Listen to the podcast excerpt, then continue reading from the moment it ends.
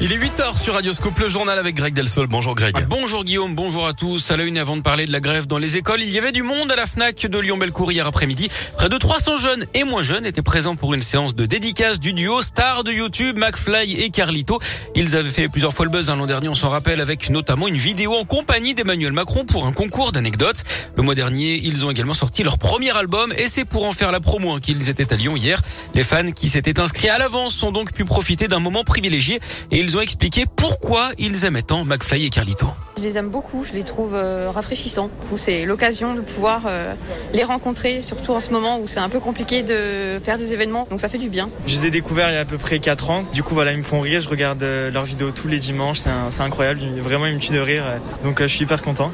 Moi, je suis sensible à leur humour, je dirais. Et je suis assez agréable, je trouve. À 10h, je suis, je suis réveillée pour regarder tout le temps.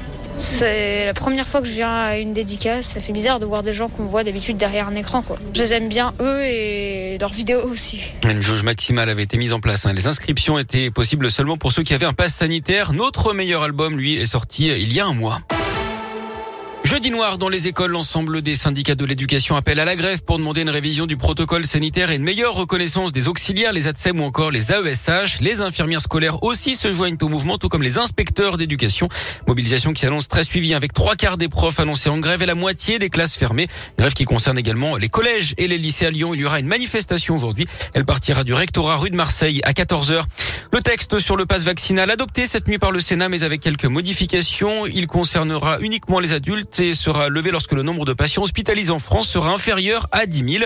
Le projet de loi doit maintenant être débattu en commission paritaire aujourd'hui. Sénateurs et députés vont tenter de se mettre d'accord sur un texte commun. Bonne nouvelle pour les ados, le passe culture est élargi aux 15-17 ans. Il permet de payer des places de ciné, des livres ou de la musique avec 20 euros à 15 ans, 30 euros à 16 et 17 ans, plus un crédit pour des activités dans le cadre scolaire jusqu'à 300 euros en tout. Sur l'année 2021, ce sont les livres hein, qui ont obtenu le plus de dépenses liées au passe culture devant le cinéma. Mais il y a d'autres domaines concernés. C'est ce qu'explique Sébastien Cavalier, son président. Aujourd'hui, on a 11 000 acteurs culturels qui proposent des offres sur l'application Passe Culture. On a euh, énormément de festivals, notamment des festivals de musique. Parmi les choses qui fonctionnent extrêmement bien, il y a notamment tout ce qui relève de l'achat d'instruments de musique. Il y a également énormément de jeunes qui ont loué des studios d'enregistrement. Le théâtre, ça rentre là-dedans, de même que l'achat de matériel de dessin ou de choses comme ça.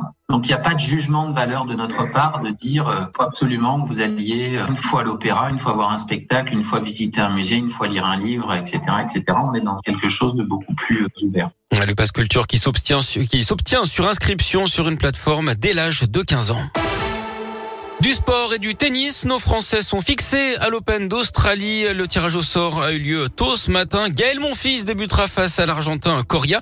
Il pourrait croiser Novak Djokovic dès les huitièmes de finale si le Serbe hein, est autorisé à rester sur le territoire australien. Le gouvernement réfléchit encore à son expulsion. Suivre également deux duels, un 100% tricolore dès le premier tour. Hugo Humbert face à Richard Gasquet et Lucas Pouille contre Corentin Moutet. Côté féminin, notre lyonnaise Caroline Garcia débutera face à une qualifiée. Mais dès le second tour, ce sera probablement Leila Fernandez qui n'est autre que la dernière finaliste de l'US Open.